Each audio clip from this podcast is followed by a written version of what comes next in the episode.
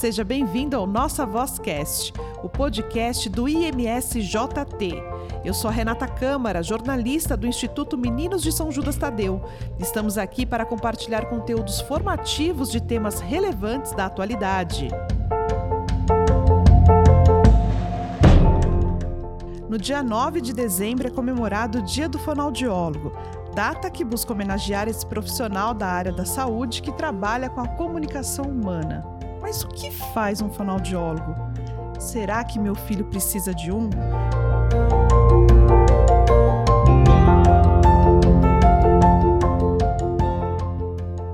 Essas e outras questões serão respondidas hoje no nosso podcast com quem entende do assunto, com a doutora fonoaudióloga Aurélia Matucci, ela que é mestre especialista em fonoaudiologia nos distúrbios de comunicação humana. Doutora Aurélia, seja bem-vinda ao nosso podcast. É, é uma honra, né? E eu tenho só que agradecer a oportunidade de contar um pouquinho do trabalho que eu faço é, aqui no Instituto e na minha vida profissional. Verdade, né? São mais de 30 anos, né, doutora? Vão, vão para 35 anos de formada. Olha só. Agora, doutora, as questões são muitas, né? Principalmente aqui no nosso instituto, são 11 unidades, a gente atende mais de 2 mil crianças, né? E a gente quer sanar essas dúvidas das mamães, dos papais que sempre estão perguntando. Qual que é o papel, doutora, do fonoaudiólogo infantil? Como que é desenvolver habilidades da criança, sua inclusão social por meio da fala? Por que só da criança? Se a fonoaudiologia trabalha com todos os aspectos da comunicação, Verdade. não é? A gente vai trabalhar tanto com a emissão quanto a recepção. Então, quando a gente fala do fonoaudiólogo, não é só da, da o infantil, né? Nós temos aí todas as faixas etárias. Olha que bacana. E aí, eu, como que é o trabalho, para quem não conhece? Tá, vamos pensar primeiro, eu acho que a gente podia pensar assim, na definição do que é o fonoaudiólogo, Ótimo. né? Bom, o fonoaudiólogo é o profissional que vai atuar em todas as questões em todos os aspectos da comunicação humana, seja ela oral, seja ela escrita, tudo que se relaciona à emissão e recepção da comunicação humana, onde a gente vai trabalhar com o bem-estar, às vezes com uma qualidade de vida melhor, porque geralmente começando do idoso, eles apresentam uma dificuldade de engolir, alguns aspectos a musculatura vai ficando mais lenta, não vai funcionando tão bem. Então, como que a gente faz isso? A gente vai trabalhar para essa musculatura, para reabilitar essa musculatura para que ele ainda tenha essas questões da alimentação para um bem-estar. Agora, falando da, da alimentação, eu já ouvi falar, não sei se é verdade, eu gostaria que a senhora explicasse aqui para os nossos ouvintes, qual que é a relação do aleitamento materno, se ele realmente ajuda na fala, é isso mesmo ou não? Isso, isso mesmo. O primeiro exercício que a criança faz quando nasce é o aleitamento tá? Porque ele que vai ajudar desenvolvimento de ossos, de dentes, e com isso a gente vai preparando todos os sons, é, depois para a aquisição dos sons da fala da criança. Já tá? é o nascer, então, ali se amamentando. Isso. Para falar a verdade, antes disso, a criança já está usando os órgãos fonoarticulatórios, né? Quando ela está lá na barriga, ela engole o líquido da mamãe. Então, assim, a gente já tem o um movimento de engolir. São funções de sobrevivência. Quais seriam as funções de sobrevivência? Respiração, deglutição, mastigação, sucção e tudo isso está ligado. Tudo isso está ligado para o desenvolvimento, né? E da fala também.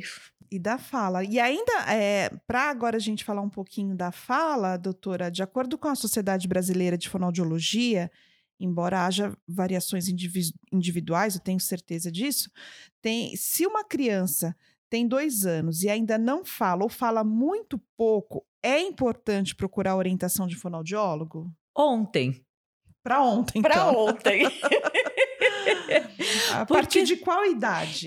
Então, né, a gente tem alguns marcos que a gente espera que a criança tenha. Se a criança não chegou nesses marcos, né, de desenvolvimento de fala, normalmente a gente fala procura o fonoaudiólogo. Porque às vezes a criança não está ouvindo, às vezes a criança, né, tem um atraso de linguagem, tem um atraso na elaboração do pensamento para poder falar. Então, assim, a gente tem que é, perceber isso para poder trabalhar com essa criança, né? Então, assim, normalmente eles falam assim, ah, espera um pouquinho. Não, por que esperar? Se, as, se a criança está fora dos marcos de desenvolvimento, né? E atualmente você espera que uma criança de quatro anos já fale tudo. Né? A literatura ainda fala cinco anos, mas se você pensar nessas crianças que são estimuladas, eh, essas crianças já nascem, já estão estimuladas, né?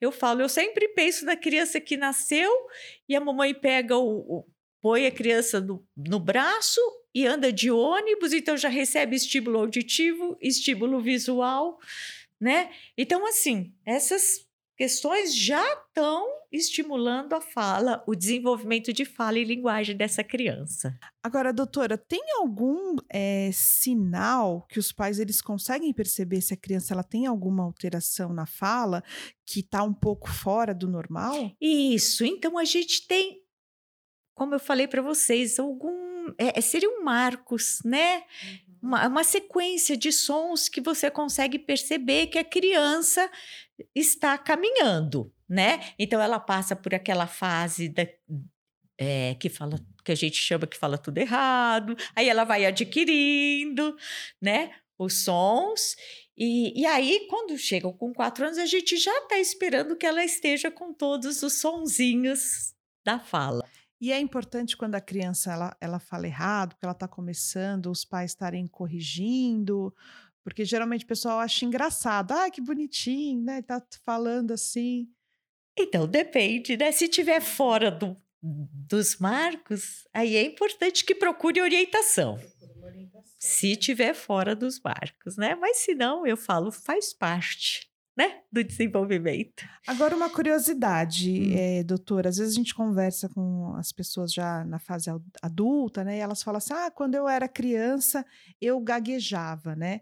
É, a maioria, ela supera isso é, naturalmente, ao longo do tempo, ou tem que fazer um tratamento? Normalmente, as crianças passam por uma fase de gagueira fisiológica, é natural das crianças, né? É fisiológico, é quando ela está treinando os órgãos para, né? É o pensar, ela tem que ligar o pensamento à questão da fala. Então, esse processo acaba às vezes atrapalhando na hora da articulação do, dos sons. E aí o que acontece? Manifesta a gagueira, né? Mas é fisiológico e passa. Normalmente, uma criança de 4, 5 anos apresenta isso. Algumas mais acentuadas, outras menos, né? E, mas é natural, né? Porque pensando nisso, 4 a 5 anos ela tem que estar tá com todos os sonzinhos. Então ela tem que pensar no que ela vai falar mais na posição da língua, dos dentes, da boca para a emissão daquele som. Então, muitas vezes, isso acaba atrapalhando esse processo. Não é atrapalhando, é natural. Ela está treinando, né? Então, agora, passou dessa idade e a gente vê que essas crianças continuam a, a gaguejar, vamos procurar o fonoaudiólogo. É procurar para uma avaliação. Doutora, a partir do momento que a criança ela começa a fazer um tratamento, né, eu fico pensando assim, né, se a, se a Sociedade Brasileira de Fonoaudiologia indica a partir do, dos dois anos, né, é, aí se ela faz uma avaliação, aí é constatado, ah, não, ela precisa fazer um tratamento, demora esse tratamento para uma criança entender, né, ela tão pequenininha a gente nunca sabe como vai ser a reação da criança. Tem criança que às vezes chega no consultório, não tem determinado som. Quando você instala o fonema, a criança já sai do consultório com o sonzinho instalado e falando o sonzinho que você precisa. E agora tem umas outras crianças que demoram mais. Então, assim, a gente não pode falar em, em, em tempo, em né? Tempo, Cada né? caso um caso. Isso. Uhum. Cada ser humano funciona do seu jeitinho. Uma outra dúvida também é, doutora, a partir do momento ela vai, fez a avaliação, fez o tratamento, ela teve alta. E aí pode ter recaída ou não? Eu, eu, eu não diria recaída. É que às vezes a manifestação do problema de comunicação ela sai do problema oral e vai para a questão da escrita. Eu sempre digo, os sonzinhos não estão tão bem carimbados lá no cérebro. E aí, quando a criança faz o processo da escrita, está no processo de alfabetização, às vezes acontece dela não conseguir ouvir o som da, da uh, como deveria ser, puxar esse som lá do cérebro. Olha só, é, tá é. vendo como é tudo interligado, mas são, são coisas diferentes, né, isso, né, doutora isso a Aurélia? Agora, uma outra dúvida, a gente já na fase adulto, quando a gente tem, fica rouca, ai, gritei demais, ai, fui num show, é, ai, tomei chuva, fiquei gripada, tô rouca. Mas quando acontece, é, quando uma criança fica rouca, né? É algo também que tem que ser observado com mais cuidado, procurar um fono. Com certeza. O que que a rouquidão nos mostra? Que ele não está usando a voz adequadamente, né?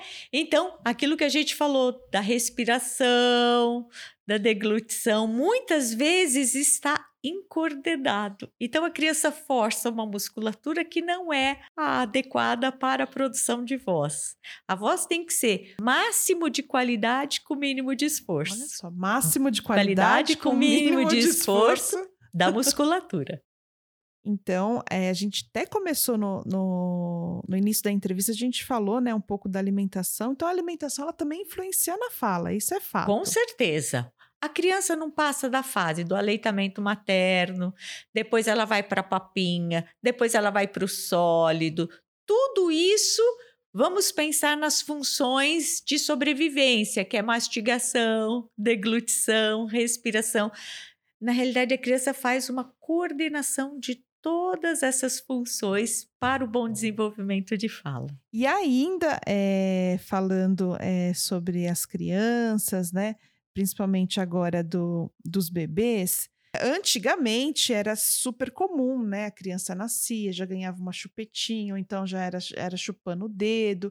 E hoje em dia a gente vê fóruns, né? É, pediatras, mães, pais, todo mundo discutindo sobre isso. E eu quero saber a sua opinião. Chupar dedo, chupar chupeta, atrapalha na fala? Com certeza. Lembra do primeiro exercício que a criança faz, que é a amamentação, que é para o bom desenvolvimento dos órgãos fonoarticulatórios? Se a gente tem uma questão estranha nisso, né? Como que vão desenvolver meus ossos, minha musculatura, né? Como vai ser esse crescimento facial? Então, são objetos estranhos. A gente sempre fala da chupeta, mas assim, se é lógico que na prática a gente fala, ah, não, vai, não vou dar chupeta, não, não é bem assim, né? Porque na prática, mas então vamos trabalhar com as chupetas mais adequadas, as chupetas ortodônticas, né? Para justamente a criança fazer o exercício da sucção, da deglutição, fazer a coordenação, coordenar respiração, sucção, mastigação, deglutição, as funções de sobrevivência. Doutora Aurélia, muito obrigada pela sua participação aqui no nosso podcast. Antes de encerrar, eu também quero abrir um espaço para você contar um pouquinho do seu trabalho de voluntária, né? Ah. Aqui no nosso instituto. Então tá, então vamos lá. Bom, eu já estou no Instituto desde 2008. Já trabalhei com várias faixas etárias aqui, mas o, o Instituto, por ser né, é, voltado para atendimento social das crianças, a minha população maior acabam sendo as crianças. Mas, bom, o que, que a gente mais fez com as crianças na parte uh, do instituto, né? A gente já trabalhou com a parte auditiva, fazendo uma triagem dessas crianças, crianças que tinham algum tipo de problema, né? Então, que não estavam ouvindo direito. Fizemos uma triagem da, nas crianças. Trabalhamos com as crianças que, te, que tiveram alteração de fala nessas questões das habilidades para se alfabetizarem de uma maneira mais adequada e natural. Parabéns pelo seu trabalho voluntário aqui com a gente. E mais uma vez, muito obrigada pela entrevista.